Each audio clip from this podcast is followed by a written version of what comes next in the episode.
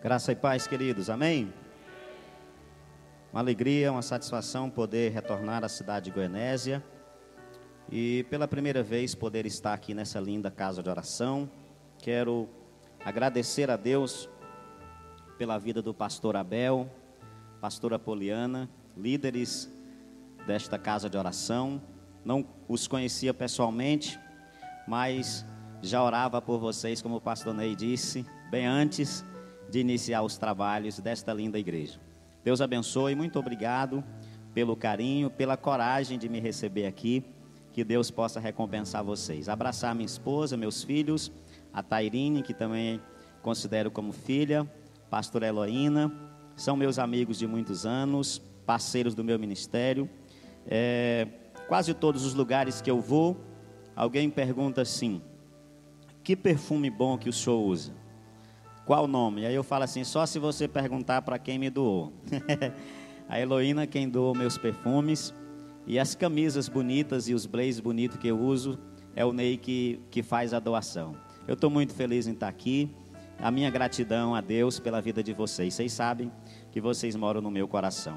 Como o horário já está avançado, eu quero convidá-los de pé para nós lermos alguns versículos aqui na palavra de Deus.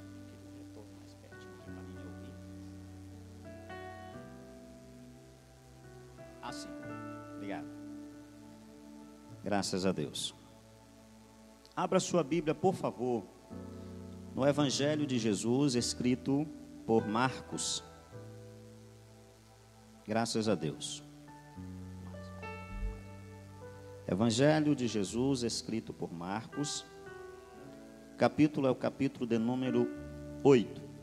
Muito obrigado, querido.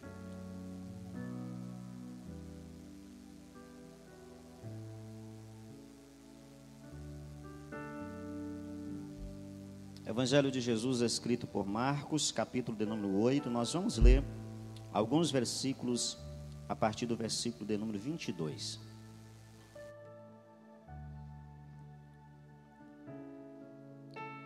E chegou a Betsaida, e trouxeram-lhe um cego, e rogaram-lhe que lhe tocasse. E tomando o cego pela mão, levou-o para fora da aldeia e, cuspindo-lhe nos olhos e impondo-lhe as mãos, perguntou-lhe se via alguma coisa. E levantando os olhos, os olhos disse: Vejo os homens, porém os vejo como árvores que andam. Depois tornou a pôr-lhe as mãos nos olhos e ele, olhando firmemente, ficou restabelecido e já via ao longe e distintamente a todos. E mandou-o para sua casa, dizendo: Não entres mais na aldeia. Você pode assentar, glorificando a Jesus. Eu estou sentindo um peso de responsabilidade muito grande sobre os meus ombros. Porque eu vim trazer uma palavra que fará toda a diferença para esta igreja. Eu vim trazer uma mensagem do próprio Deus para o casal de pastores e, obviamente, para toda esta igreja. Esta palavra será um divisor de águas. E eu garanto para você que você nunca mais vai se esquecer dessa mensagem de hoje. Nunca mais. Por isso eu gostaria que você emprestasse o seu coração e a sua atenção e não perdesse nada, nenhum detalhe do que eu vou procurar resumir para entregar aqui esta noite eu gostaria de falar sobre valorizar o tempo da visitação de Deus. Valorizar o tempo da visitação de Deus. Todos nós sabemos Tem um adágio popular, inclusive, que diz que nós só valorizamos depois que nós perdemos. Mas eu quero começar dizendo algo para vocês, se você quiser copiar, para depois você publicar nas suas redes sociais, você pode copiar. Não espere perder para valorizar. Valorize para não perder. Vou repetir. Não espere perder para valorizar. Valorize para não perder. Em tratando do termo visitação, que vem de visita, eu gostaria de fazer uma pergunta e eu gostaria que você fosse realista, bem sincero. Quem aqui gosta de receber visita em casa? Levante a mão. Muito bem. Percebi que pelo menos uns 30, 40% levantaram a mão. É sinal que o povo aqui realmente são sinceros. É sabido que recepcionar as pessoas na nossa casa é um dom de Deus. Dom esse que nem todos têm, nem todos possuem. Mas eu quero iniciar a minha fala chamando a sua atenção, refrescando a sua memória de algo tão simples que acontece no nosso dia a dia, tratando-se de visita. Quando alguém liga para avisar que vai visitar a gente, visitar a sua casa, tem um outro adágio popular que diz que a visita boa é a visita rápida. Por que visita? Porque a visita ela tem a data de chegar e tem a data de ir embora. E na maioria das vezes é uma data, é, é, são dias poucos. Por isso é visita. Visita não é eterno, visita é passageiro. Então, quando alguém entra em contato dizendo que vai visitar você, no meu caso em Tocantins, quando eu recebo a informação como essa, na verdade, geralmente é a mulher que recebe essa informação. Aí a mulher chega no esposo e fala assim: amor, tem como me arrumar duzentão? Eu não sei aqui, mas lá é duzentão. E aí elas contratam o que eu chamo de Maria quebra tudo. A Maria quebra tudo, é aquela mulher zona musculosa, aquela mulher top, que gosta de limpeza. E quando a Maria quebra tudo, chega na, na casa da gente, o que, que ela faz? Ela já começa levantando os carpetes, tirando a poeira, a sujeira que está escondido. A gente passa uma luta para contratar um profissional e fazer aquele profissional colocar a televisão no painel aqui. Mas a Maria quebra tudo quando chega, diz parafusa tudo e parafusa para colar. Ela dá uma boa areada nas vasilhas. E resumindo, tem umas irmãs que são mais tops que as outras. Depois de toda a roupa de cama lavada, passada, as que são mais top que as outras ainda vêm, pastor Abel, com borrifador, com negócio cheiroso dentro, e borrifa por cima dos lençóis e das fronhas dos travesseiros, e quando a visita chega, que deita, que sente aquele cheiro, a visita pensa assim: eu vou querer ficar mais uns dias aqui. Em tratando de visita, olha para cá. Eu vou até falar longe do microfone. Nós passamos às vezes o mês inteiro. Eu estou se baseando por mim, tá, irmãos? Não me leva mal. Nós passamos às vezes o mês inteiro comendo salsicha, comendo carne moída com batatinha, tomando guaraná simba. Mas quando a visita avisa que vem, a gente compra coca, compra fanta, compra sprite, compra picanha, compra filé. Por que, que a gente faz assim? Agora eu vou levar para o lado das irmãs. Tem aquelas, aquelas vasilhas, é, naquelas cristaleiras guardadas desde a época do casamento. O marido, que é o marido, se inventar de pegar um negócio desse, dá BO, irmão. Dá gabinete pastoral no outro dia. Ninguém toca na minha louça. Mas o dia que a visita avisa que vem, ela coloca a mesa para servir a visita. Por que, que nós fazemos assim? Porque nós temos em nossa consciência de que precisamos valorizar este tempo de visita, porque ela vai passar, vai passar rápido. Esse texto que você leu aqui comigo, Jesus vai visitar uma pequena vila, uma pequena aldeia. E aqui eu gostaria que os amados pastores já começassem a tomar posse do que eu vou dizer. Essa aldeia chamada Betsaida, que quer dizer casa de pesca, uma pequena vila, localizada geograficamente falando nas praias do norte do Mar da Galileia.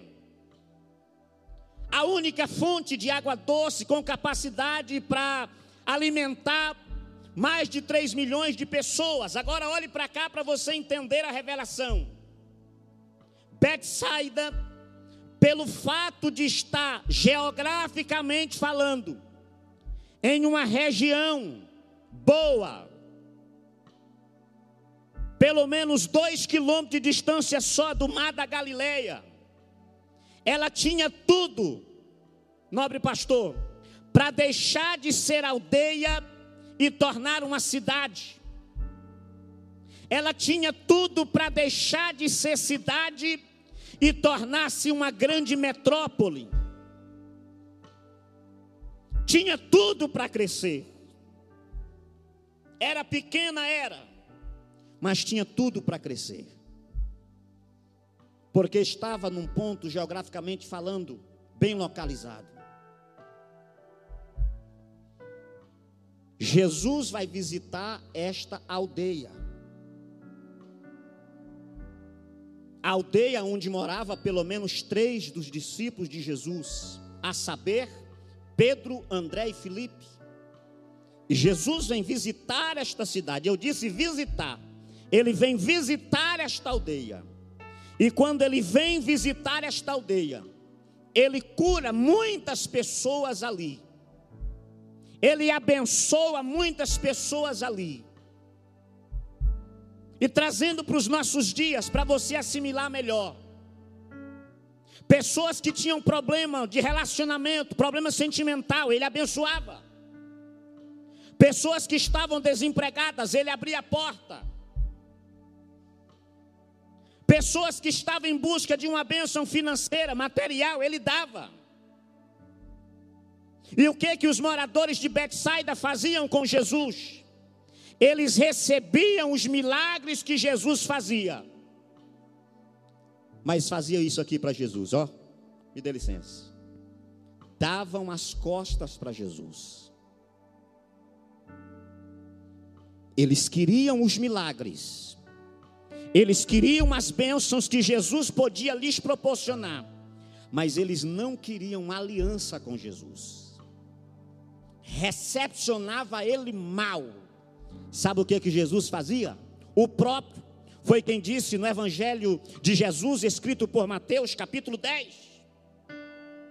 E Jesus já disse isso justamente por causa disso.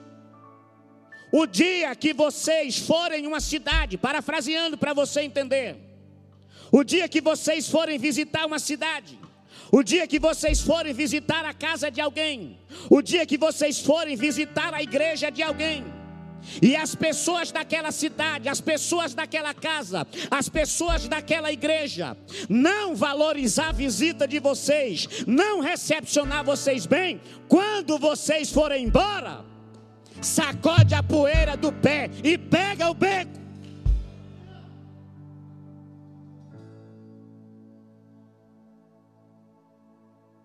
Jesus foi embora porque foi mal recepcionado. em Betsaida. Na cidade de Jesus, Nazaré. Vocês conhecem bem a história.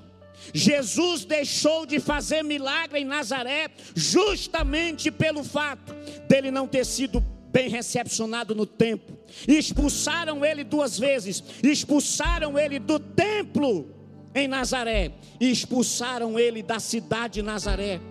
E ele foi se estabelecer em Cafarnaum, cidade próxima, onde dentre os 35 milagres registrados nos evangelhos que Jesus fez, é bem verdade que fez mais, eu estou falando dos 35 registrados. Uma boa parte deles Jesus fez em Cafarnaum, mas deixou de fazer em Nazaré, porque lá ele não foi bem recepcionado.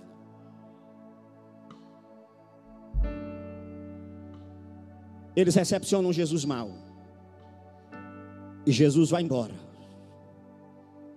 Diga comigo assim: Jesus foi embora. Só que Jesus amava demais Betsaida.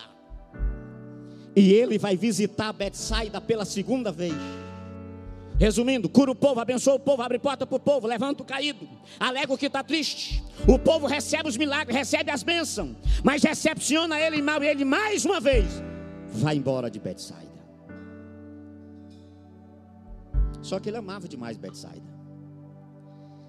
E ele vai visitar Betsaida pela terceira vez. Cura o povo, abençoa o povo, dá vitória para o povo, abre porta para o povo. O povo recebe a bênção, recebe os... Porque tem que falar assim, porque o horário já acabou. recebe a bênção, recebe os milagres, recebe tudo. Dão as costas para Jesus, Jesus vai embora. Mas ele amava demais Betsaida. E ele vai visitar Betsaida pela quarta vez, cura o povo, abençoa o povo, dá vitória para o povo. O povo recebe as bênçãos, recebe os milagres mas não querem nada com Jesus. Por quê? Qual era a desculpa que eles davam? Nós não queremos caminhar com o Senhor. Olhe para cá, vai doer, mas eu preciso falar. Nós não queremos aliança com o Senhor, porque eu faço parte da igreja dos essênios. Nós não queremos aliança com o Senhor, porque eu faço parte da igreja dos Zelotes.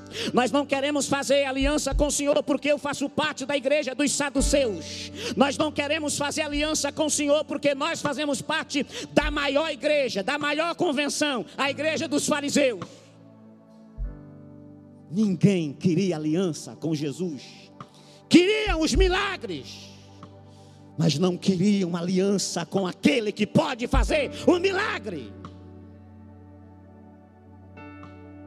Eu entrei para dentro do banheiro do hotel hoje para orar alguns minutos.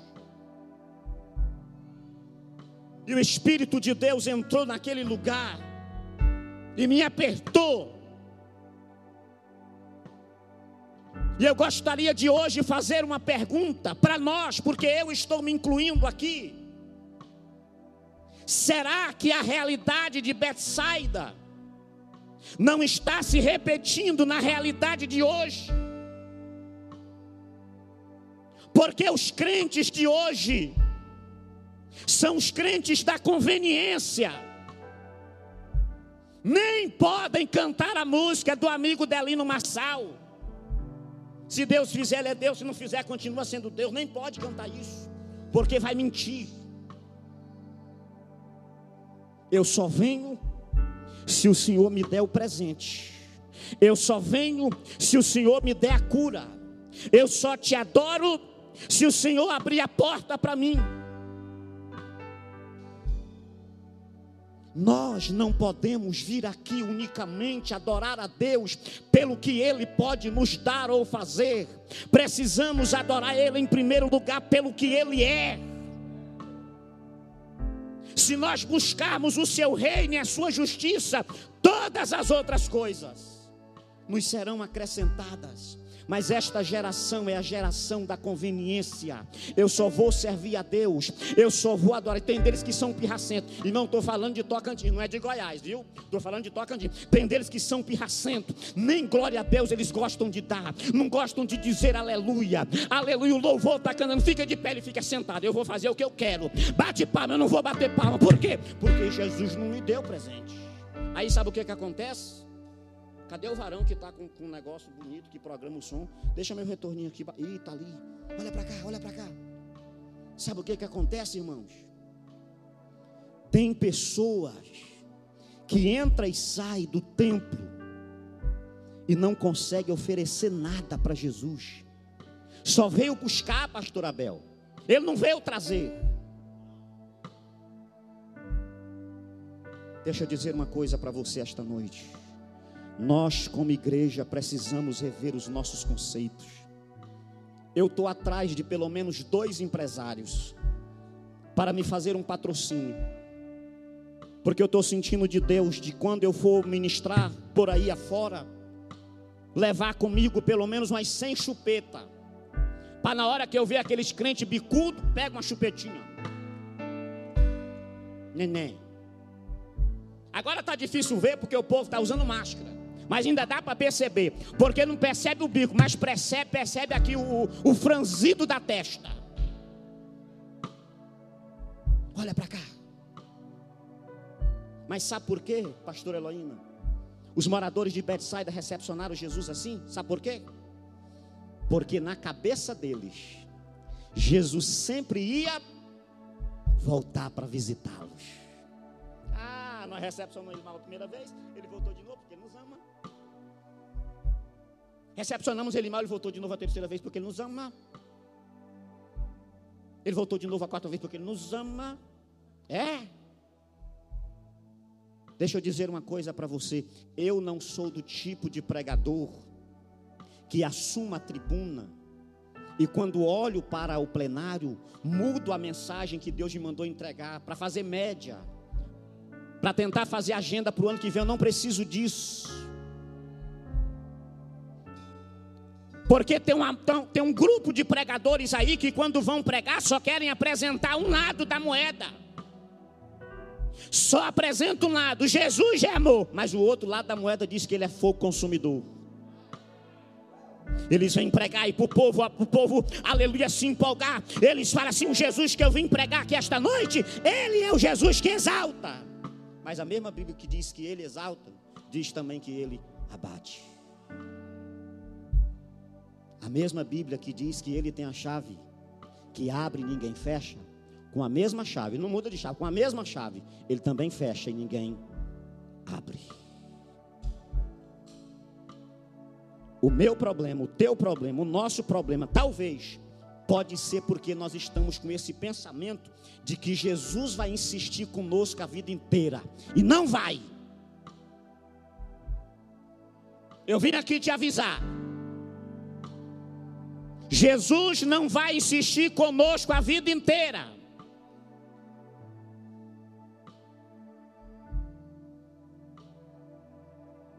Se nós não valorizarmos esse tempo, esse termo visitação de Deus, pastor Abel, nem é usado pelas igrejas pentecostais. Eu nasci na Assembleia de Deus.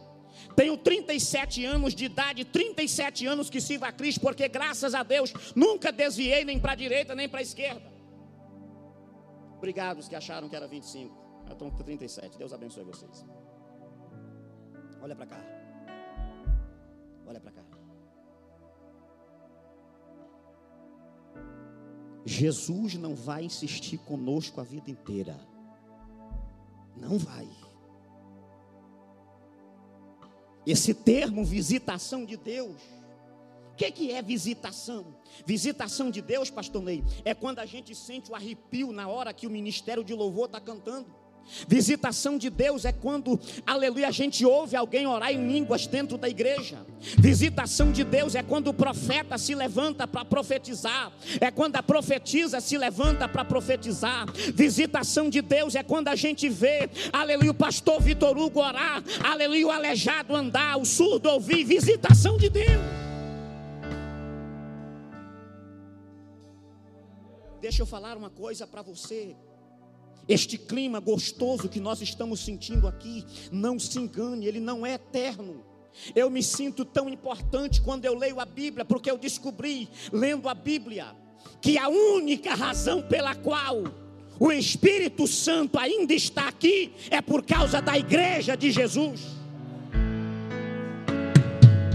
O dia que Jesus arrebatar a sua igreja, muitos vão sair correndo de um lado para o outro e dizendo assim: que dia tem culto na igreja, das paredes pretas, que hoje eu quero ir lá, que dia vai ter culto, que dia vai ter adoração, e alguém vai dizer: não tem culto mais, eles estão cultuando na glória, na glória, na glória.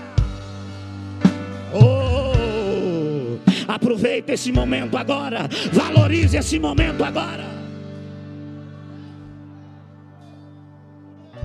Hoje você atira pedra, hoje você critica, mas amanhã vai bater saudade.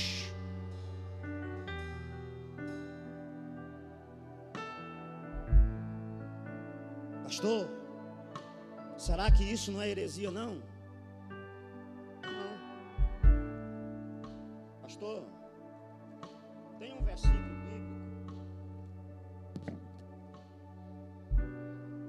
foi, foram palavras ditas pelo próprio Jesus. Ele disse assim: Ó, eu vou para o Pai, mas eu vou rogar ao Pai para que lhes envie outro consolador. Outro no original é Aio que quer dizer tudo que eu faço, o Espírito Santo também faz. O poder que eu tenho, ele também tem. Aí o versículo termina dizendo assim: a fim de que esteja convosco para sempre.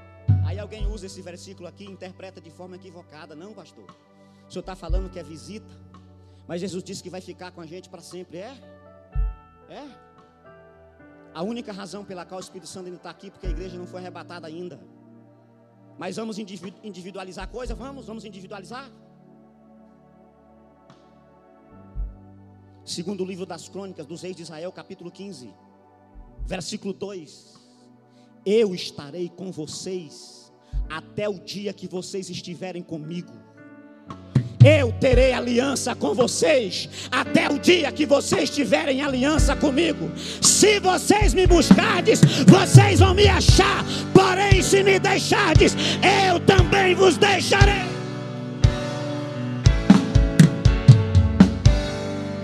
Não vamos nos auto-enganar. Foi por causa dessa onda teológica errada que Sansão foi envergonhado.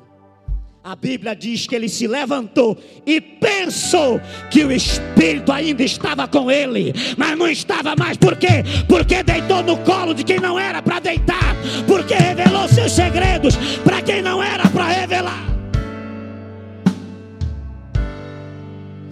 Eu estou sentindo uma graça de Deus muito forte aqui neste altar, aleluia. Valorize eles se enganaram. Porque agora eu fiz esse rodeio todo, resumindo, óbvio, para chegar no texto para mim começar a pregar. Jesus vem visitar Betsaida aqui pela quinta e última vez. Diga comigo, quinta e última. Diga assim, ele não vai visitar mais nunca essa cidade. Olha para cá, lá vem ele. Lê o texto. Dá para perceber o tanto que eles eram péssimos para recepcionar. Eles pegaram um cego e levaram até Jesus, sabe onde? No portão de entrada da cidade. Tipo assim, se ele nos der o que nós queremos aqui, aqui mesmo a gente já despacha ele. Irmão, o dia que você for na casa de alguém fazer uma visita, olha para cá, vou falar. O dia que você for na casa de alguém fazer uma visita e você chamar no interfone,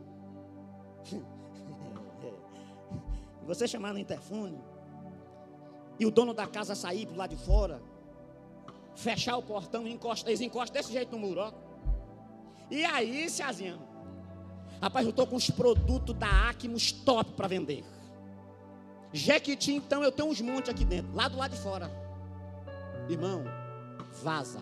Ele está querendo dizer para você que ele não quer receber visita em casa. Sabe por quê? Quando a gente vai receber visita em casa, a gente abre a porta, chama para entrar. Aleluia, aleluia. Puxa a cadeira, senta aí, visita. No meu caso, traz logo de lá para cá uma Coca-Cola bem gelada. Aleluia. Irmão, aleluia. Sabe por quê, irmão? Eu gosto tanto de Coca-Cola, pastor Abel, que tem hora que eu estou pregando, eu escuto alguém abrindo uma coca para mim. Eu fui inventar de falar isso em uma convenção das Assembleias de Deus onde eu pregava um determinado estado aqui do Brasil. E vocês sabem perfeitamente bem que em algumas igrejas aí dizem que a Coca-Cola é do diabo. Quem já ouviu falar isso? Aí, ó. Aí na hora que eu falei, ó irmão, eu gosto tanto de Coca, Que tem hora que eu estou pregando, é que alguém abrindo uma coca, o bispo, reverendo, líder da convenção, aquele senhor do, do, do, do buchinho avantajado de bigode, levantou aqui da poltrona que ele estava sentado e veio caminhando na minha direção para tomar o microfone da minha mão para mim parar de pregar. Mas como todo pregador tem sempre uma carta na manga, eu engrossei a voz. E eu disse assim: Eu gosto de Coca-Cola, porque eu ainda sou da geração de pregadores que não bebe uísque. Eu ainda sou da geração de pregadores que não bebe cerveja. Aí o velho, aí o velho começou a sapatear e entrou no mistério. Meu Deus! Aleluia!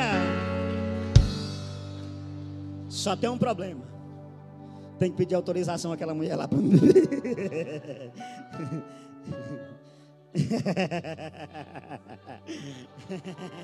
deixa, deixa, deixa aí. Olha para cá, querido.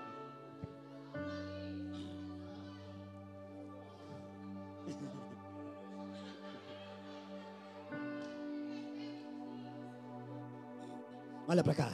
Deixa eu correr, queridos. Jesus vai visitar Betsaida pela quinta e última. Eles vão encontrar Jesus na, no portão de entrada da cidade. Vem trazendo um cego. Eles eram pés para recepcionar, porque vão encontrar na entrada, porque de lá já despachava. Mas tem uma coisa neles aqui que eu preciso ser sincero, que eu admiro neles. Eles tinham mais fé do que certos crentes dos dias atuais. Porque a maioria dos crentes dos dias atuais, depois de uma hora e meia de pregação, palavra profética revelada, e etc, etc, etc, quando termina o culto, ainda fica uma filona. Ô oh, profeta, ora aqui por mim, unja a minha cabeça. E tal. Tem deles que só acreditam que Deus está falando, curando, revelando, só se derramar um balde de azeite na cabeça dele. Deus não se limita a isso, irmãos. Deus fala através dos louvores, faz atra fala através da palavra. Deus falou comigo através das crianças que apresentaram aqui. Tinha um menininho aqui lá, tirando estrelinha. Deus falou comigo.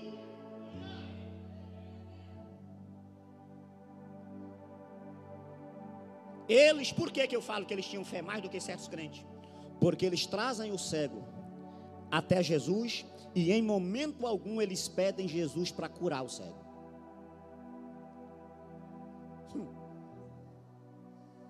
Eles falam assim: Não, Jesus, nós trouxemos esse ceguinho aqui só para o Senhor tocar nele. Porque eles tinham convicção que se Jesus tocasse, o cego seria curado. Ei, nem sempre o profeta tem que ir na tua direção sapateando. Nem sempre o profeta tem que orar em línguas com a mão na tua cabeça. Deus fala através de coisas assim basta um toque, eu creio que ele vai ser curado. Eles trazem o cego. Eu não gosto de pregar muito fazendo teatro, mas tem hora que eu preciso fazer. Me ajuda aqui, Ney. Tu vai ser o cego. É só um exemplo. E pode ficar em paz que eu não vou fazer todos os exemplos do texto. Viu? Fique em paz. Trazem Jesus, trazem o cego até Jesus. Aí Jesus O cego pela mão, olha para cá, não perca nada. Eu penso que o cego deve ter falado: ah, o senhor está me levando para onde? Irmão, se é Jesus que está te levando, para de ficar com pergunta besta. Não é Jesus que está te levando? Não, Jesus, é porque eu tenho que saber qual é a rua que o senhor vai me levar, qual é a avenida, em que hotel eu vou dormir. Não é ele que está te levando? Então cala a boca. Bora comigo. Os moradores de Betsaida ficaram de lá. Tudo igual galinha quando vê cobra. O que, que Jesus. Nós pedimos foi só para ele tocar, era só tocar. Jesus não toca. Eu passei mais de três meses quebrando cabeça, tentando entender o porquê que Jesus não fez do jeito que eles pediram. Era tão simples, era só. Sabe o que, que Jesus me disse? bem baixinho, bem baixinho. Sabe o que é que Jesus me disse? Jesus disse assim para mim: quem não valoriza a minha presença, não tem moral para falar para mim como é que eu devo fazer o milagre.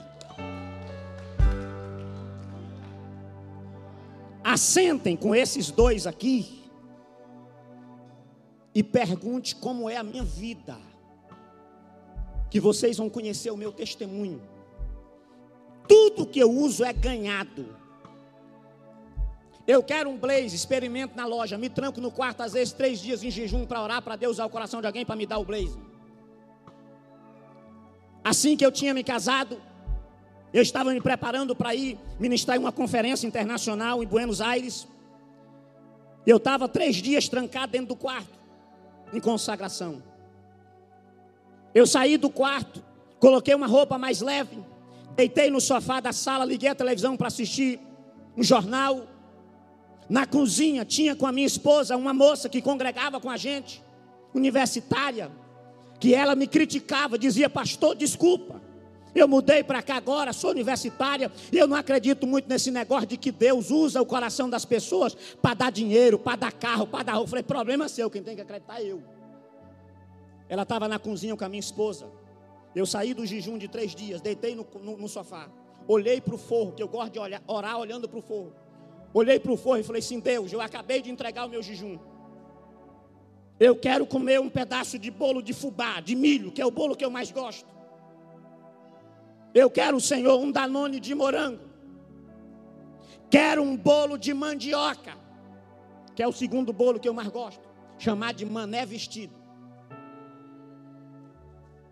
Senhor, e para abrilhantar, eu quero uma Coca-Cola. Hum. Ela estava na cozinha, deu gargala, vai, ai.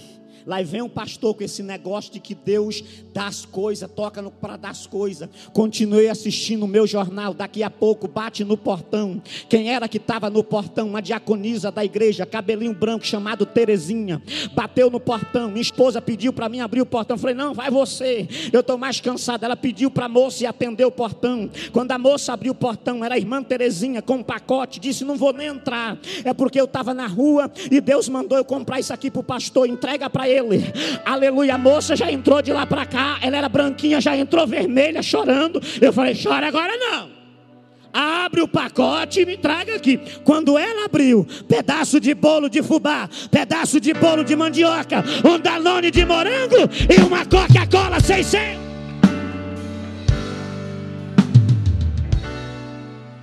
Eu falei para ela, senta aqui no braço do sofá do meu lado, ela sentou. Eu falei para ela, sabe por que Deus não mandou uma Coca-Cola 2 litros? Não, porque se mandasse 2 litros eu ia te dar um pouco. Incrédulo, incrédulo, vai ver o milagre pronto, mas não vai usufruir do milagre. Assenta para ver o bebê minha coca. Aleluia. Olha para cá, fica aqui. Olha para cá. Olha para cá. Quem valoriza a visita do Espírito Santo tem moral para falar a cor do carro que quer. Tem moral para falar, Senhor, tu sabe que todo negrinho gosta de uma branca, não sabe? Tu sabe que todo pequenininho gosta de uma grande, não sabe? Tem moral para falar, eu quero uma catedral. Oh. Aleluia. Tem moral para falar, eu quero os detalhes, assim, assim, assim. E eu não estou aqui pregando heresia, não. Vamos para a Bíblia, Salmo de número 37, versículo 4: Agrada-te também do Senhor, e Ele satisfará os desejos do teu coração. Já vou terminar.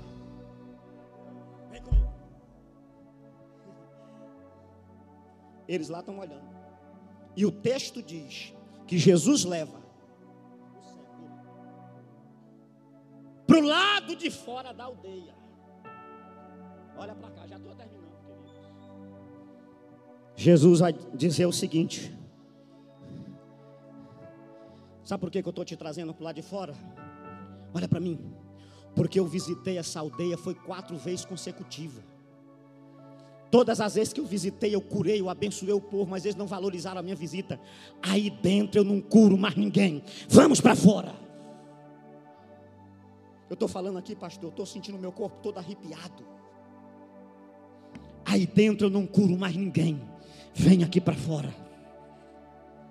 Por que, que Jesus não vai curar ninguém mais lá? Porque eles não valorizaram a visita de Jesus.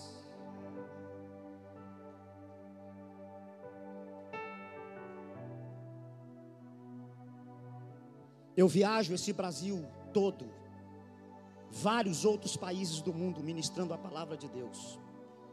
Em igreja de todo tipo que vocês podem imaginar. Igreja simples, igreja moderna, igreja pequena, igreja grande. Mas eu já entrei por várias vezes em igreja, muito chique, que eu não senti a presença do Espírito Santo lá.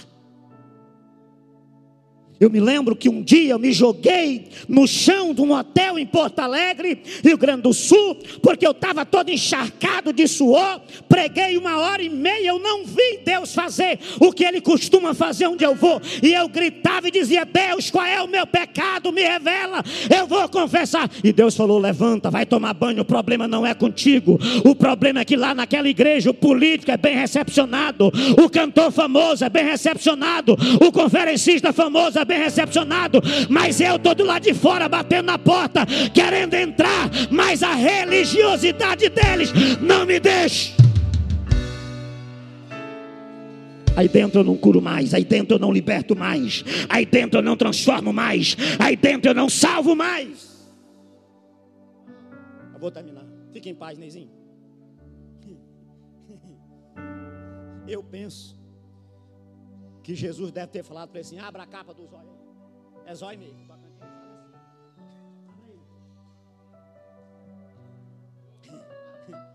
Fique em paz. Aí Jesus faz isso aqui, irmão. Ó. Enche a boca de cuspe, de saliva. E ele era bom de pontaria. Era não, é até hoje. Em paz? E dá-lhe uma boa de uma cuspida dentro dos olhos do céu. Pá! Quando Jesus faz isso, os moradores de Betsaida lá tudo começa a dar gargalhada, a sorrir e a dizer: esse miséria está em pecado. É, é a visão dos três amigos de Jó.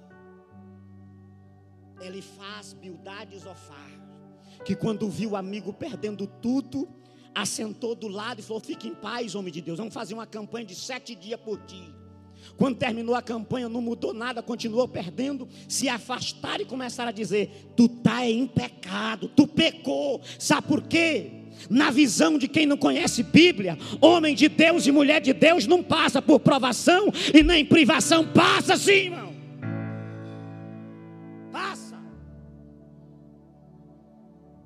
Mas olhe para cá, isso aqui é profético. Eu gostaria que o casal de pastores ficasse de pé e abrisse as mãos na posição de receber. Eu estou aqui com muita responsabilidade. Enquanto os moradores de Betsaida estavam humilhando o cego, e dizendo que ele estava em pecado, que Jesus estava humilhando ele, que Jesus é ceboso, que Jesus cuspiu nos olhos dele. Jesus vai dizer, aleluia, para o cego seguinte: na verdade eu não estou te humilhando, sabe por quê? Sabe por quê? Saliva é DNA. Jesus está dizendo assim: eu estou pegando o meu DNA e estou colocando em tu, da visão que eu tenho, eu estou te dando, do poder que eu tenho, eu estou te dando, da autoridade que eu tenho, eu estou te dando. Receba receba aí, em nome de Jesus de Nazaré. Fique em pé. Aleluia. Muitos dos que, pode ficar de pé, toda igreja. Muitos dos que estão aqui, hoje ainda, hoje ainda, falaram assim: Deus, por que, que foi que o Senhor permitiu eles me abandonar, Senhor? Nós crescemos juntos, olha para cá. Isso aqui é profecia. Nós estudamos juntos, jogamos bola juntos. Deus me trouxe aqui para dar uma resposta para vocês. Escute isso, pastores. Não foram eles que abandonaram vocês. Foi Deus que tirou vocês do meio deles.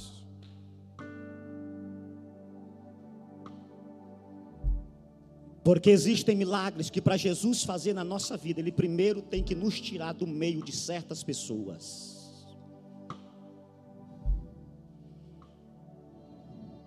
Eu não tenho tempo, mas se eu tivesse tempo, eu iria pontuar aqui alguns tópicos. Um exemplo. Quando Deus foi escolher Saul, primeiro rei de Israel, que muitos pregadores, não sei se por ignorância ou por preguiça de ler, dizem que Davi foi o rei escolhido por Deus e Saul escolhido pelos homens. Mentira. Saul também foi escolhido por Deus. A jumenta do seu pai se perde. Saul sai para procurar. Eu até acredito que foi Jesus que mandou o anjo descer lá e abrir a cancela para a jumenta se perder. Saul passa três dias procurando a jumenta, não acha. Alguém fala assim: vai na casa do profeta Samuel. O profeta Samuel já estava esperando ele lá, sabe por quê? O profeta Samuel já tinha preparado um banquete para 30 convidados. Deus já tinha falado para Samuel: amanhã, hora tal, você vai encontrar dois moços na entrada da cidade. Um deles vai ser o primeiro rei de Israel. Com quem que Samuel estava? Samuel estava com um dos seus moços. Esse moço aqui era um dos melhores amigos, da confiança da família. Eles participam do banquete quando estão voltando para casa. É a Bíblia que está dizendo. A Bíblia diz que o profeta Samuel olhou para Saul e falou assim: Fala para o teu moço seguir a jornada dele. E tu fica porque agora eu vou te revelar o que Deus tem para com a tua vida. Por que, que Samuel não revelou que Saul seria o primeiro rei de Israel na frente do seu moço? Porque o moço ia olhar e dizer: Ele ele é muito novo, não tem experiência ministerial nenhuma, ele não tinha credibilidade, eu conheço ele, dá conta não. Aí o que é que Deus faz? Deus pega pela mão, tira do meio dos betissaidas e leva para fora e fala assim: agora o que eu tenho, eu estou te dando, o que eu tenho, eu estou. Ah, lá para Candarábia, Alabrassuri, Miquébia, Perianarabachou. Quem está entendendo o que Deus está falando aqui? Para de chorar. É, porque me não, não te abandonaram não. Fica aí, Neizinho. Não abandonaram não. Foi Deus que te tirou de perto deles.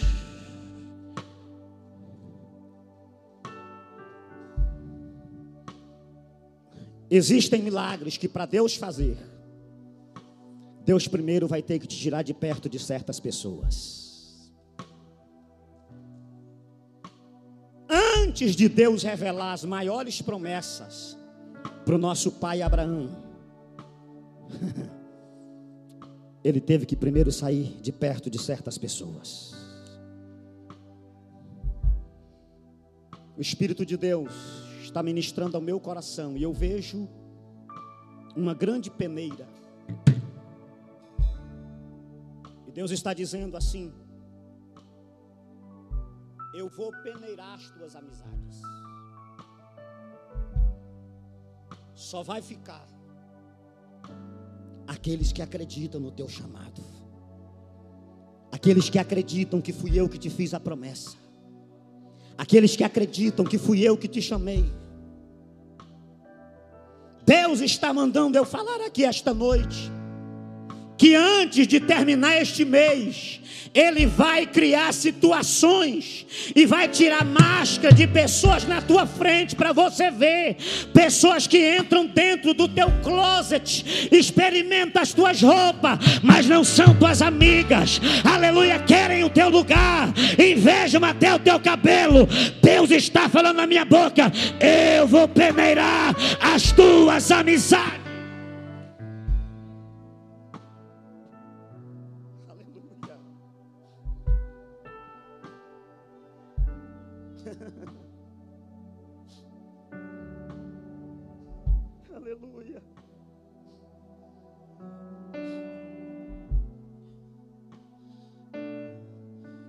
Esse rapaz de camiseta preta aqui, escura, Levante a sua mão assim, isso. Vem aqui na frente. Eu já vou devolver o microfone.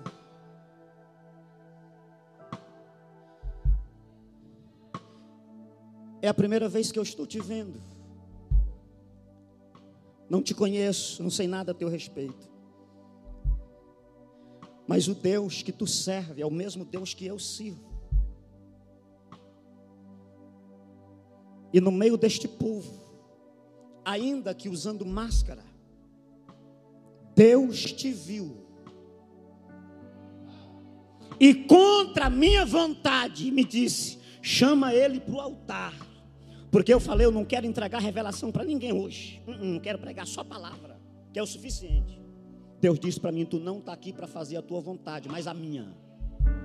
E Deus disse para mim que se eu não te chamasse aqui no altar, Ele iria me derrubar aqui para todo mundo ver.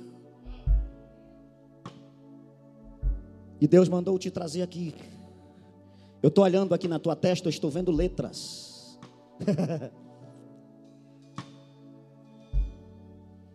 Você não tem noção do quanto tu é amado de Deus. Você não tem noção. Eu estou olhando para a tua testa, eu estou vendo a letra G.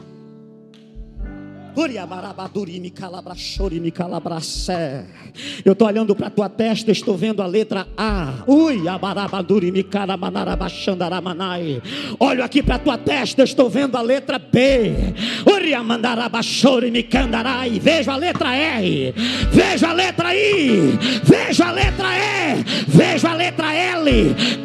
Gabriel, o Deus que te conhece quando tu ainda estava no ventre da mãe, manda te dizer que te cura hoje, mas te cura na alma. Te cura na alma. Te Eu quero outro obreiro aqui perto dele. A glória vai pegar ele. A glória vai pegar ele. A glória. A glória vai pegar ele. Pega, pega, pega. Quem pode levantar a mão e adorar? Quem pode levantar a mão e adorar? Quem pode adorar? Quem pode adorar? Pode adorar? O Deus que revela o profundo e escondido está aqui esta noite. Você tem dois minutos, levanta a mão, levanta a mão, adora, adora a Deus da tua maneira, adora, adora a Deus da tua maneira, adora, adora a Deus da tua maneira, adora. Ele veio, ele veio, vamos recepcionar Ele, aleluia.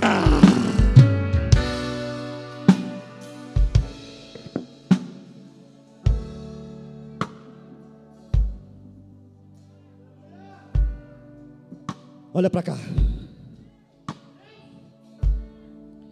Talvez vocês não saibam o que está acontecendo aqui, mas eu sei. Há uma guerra interior.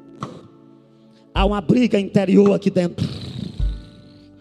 Não tem muitos meses. Esse rapaz estava, aleluia, na zona rural, em uma fazenda a labiácia. Eu vejo o pé de árvore que ele estava debaixo. Ele fez uma oração como ele nunca fez antes. Ele disse: Deus, eu não aceito, eu não aceito, eu não aceito. Eu quero ser um homem de Deus. Eu mas a glória pega ele, a glória pega ele, a unção de Deus pega ele, o poder de Deus pega ele. Agora Narabacaia, Gabriel Santos, Alabiácia, Arabacanda, Arabia, Calabraçaia, Santo, Santo, Santo, o Senhor te santifica, o Senhor, ah, Alabaca.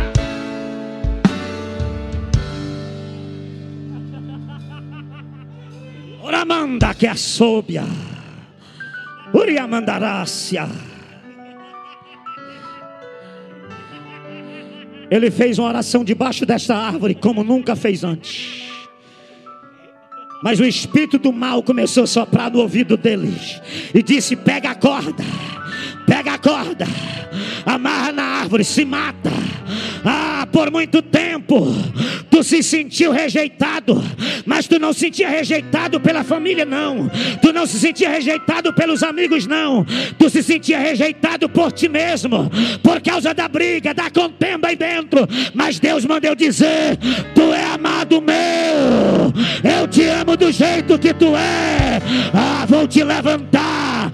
Tua foto será estampada nos jornais, nas mídias sociais, porque eu abro a tua cabeça agora e coloco a inteligência aí dentro, sobre-humana, sobrenatural. Pega, pega, pega, pega, pega, pega, pega. Quem quer? Quem quer? Quem quer?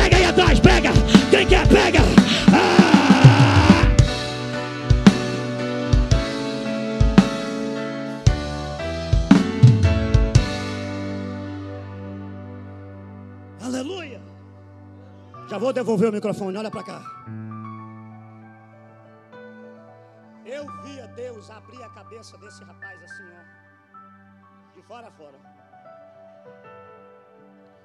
E eu via Deus colocar dentro da cabeça dele códigos indecifráveis. É uma sabedoria inexplicável.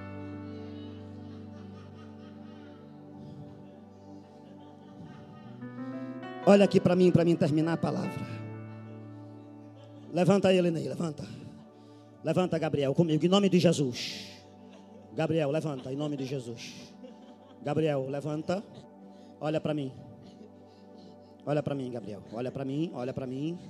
Fica aqui comigo agora. Não pode abraçar, mas eu vou quebrar o protocolo aqui.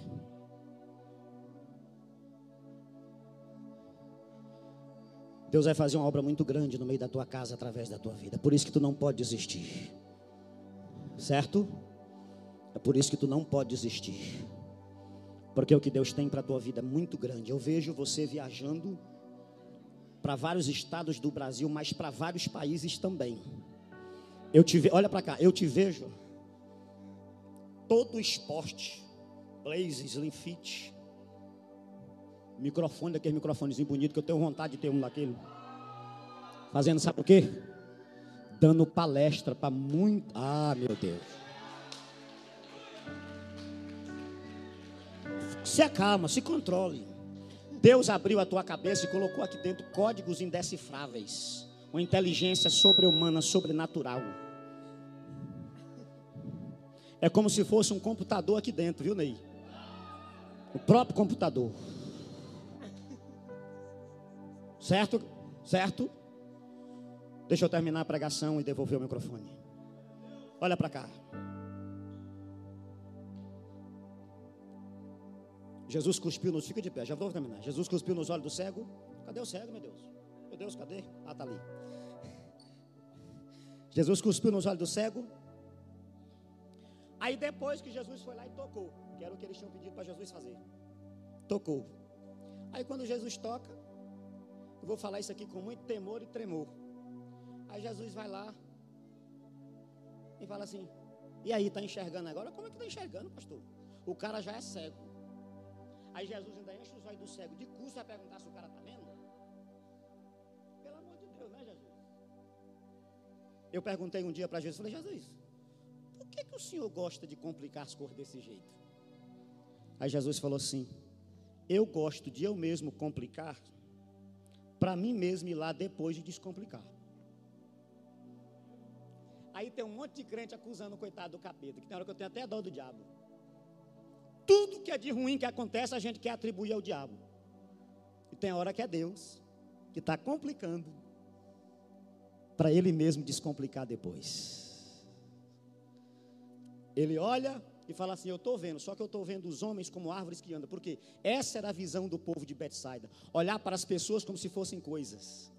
Aí Jesus vai lá e toca pela segunda vez. Quando ele toca, Jesus fala assim: Agora olha, olha. Olha lá. Está enxergando?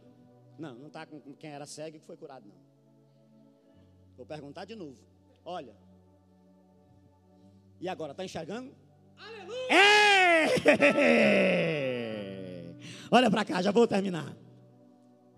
O texto diz que ele enxergava ao longe e distintamente a todos. Sabe o que é isso? Eu sei que essa aqui é a Poliana Salomão.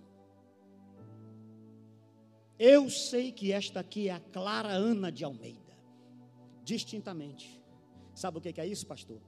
Quando nós aguentamos o processo da cuspida nos olhos, o processo da cuspida nos olhos, aquele, aquele processo onde a gente liga para o amigo, o amigo rejeita a ligação, onde a gente manda mensagem para o amigo, o amigo finge que não visualizou. Processo de cuspir nos olhos é quando a gente está aqui, as poltronas estão tá tudo vazia. Quando todas as portas se fecham, esse é o processo de cuspir nos olhos. Mas quando a gente aguenta esse processo, e aguenta pelo menos dois toques de Jesus na cabeça da gente, tu um, tu dois, ninguém mais engana a gente. É por isso que os pregadores não precisam invocar. Não, porque para mim lá e para o povo achar que eu sou homem de Deus, eu tenho que estar de terra. Paletó e gravata. Uh -uh. Aqui não. Aqui não. Pode estar de camiseta, Golapolo. Eu olho aqui, mas a visão que Deus me dá me faz enxergar aqui. Tem muita gente usando paletó e gravata, mas tem a língua mais comprida que a gravata. Vou terminar. Está enxergando mesmo? Aleluia. De verdade? Glória a Deus. Aí o texto termina dizendo o seguinte: Então vai e não entres mais na aldeia. Vou terminar. Olha para cá, olha para cá. Depois que Jesus fizer o que tu está buscando, não se misture mais. Vou falar de novo. Depois que Jesus fizer o que você está buscando, não se misture mais.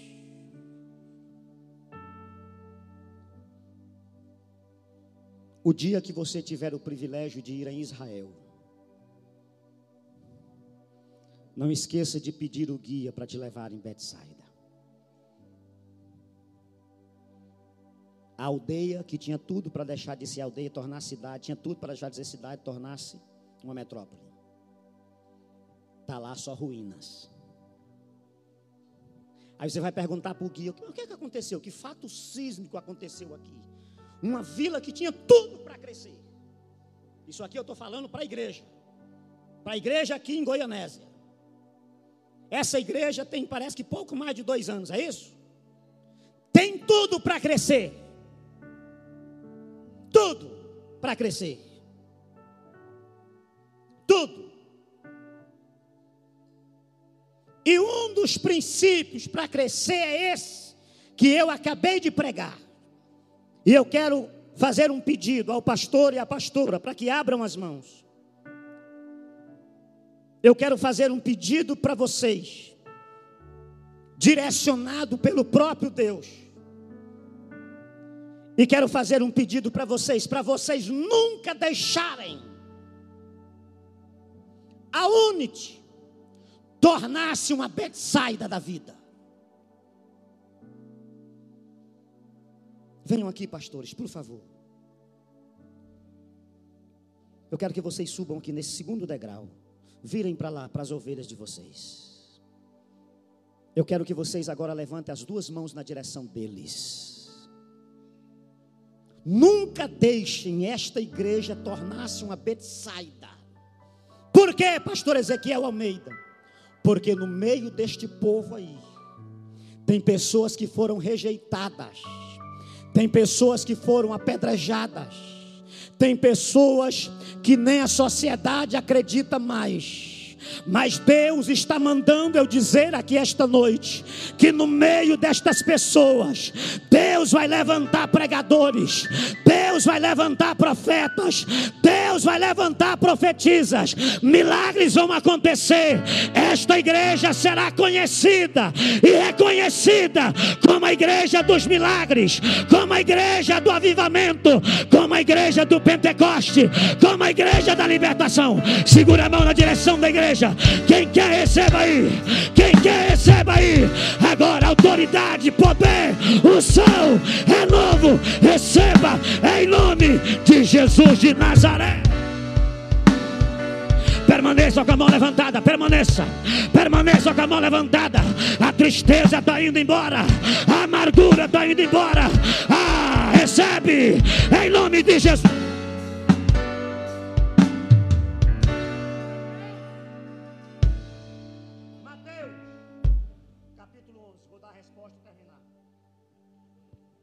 Que que Betsaida está dessa forma?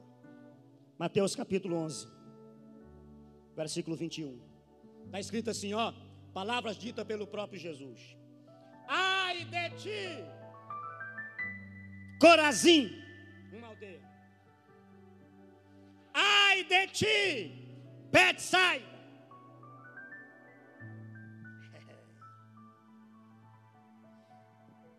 Porque se em Tiro e em Sidom fossem feitos todos os milagres que em vós se fizeram, há muito tempo tinham se arrependido. Tiro e Sidom, duas outras vidas totalmente idólatras. Ai, quem não fugiu do seminário se lembra muito bem. Ai no original do grego, a vertente mais aplicada é essa: desolada seja,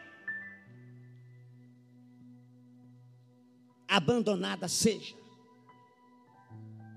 Quantos mil anos Jesus liberou essa palavra profética aqui? Mais de. Está se cumprindo até hoje lá. Vai lá para você ver. Não tem um morador lá mais ficou desolada. Se você não quiser ficar desolado, abandonado, valorize esse tempo de visitação da parte de Deus. Abra a mão direita, coloque aqui em cima do peito na direção do coração. Eu quero abençoar a sua vida agora. Pai, no nome do Senhor Jesus, eu quero orar agora. E eu quero liberar uma palavra profética sacerdotal sobre a vida de todas estas pessoas que estão com os olhos fechados e que estão orando juntamente comigo. Eu sei que esta palavra foi uma palavra um tanto dura, Senhor, mas eu vim obedecer a uma ordem tua, Pai. E eu tenho certeza que esta palavra trará efeito. Aleluia. Eu tenho certeza, Senhor amado, que vidas foram tocadas aqui através desta palavra. Eu te peço, continue com as tuas mãos estendidas sobre este povo, os abençoando de forma grandiosa e de forma poderosa. É o que eu te peço e por fé te agradeço, no nome de Jesus.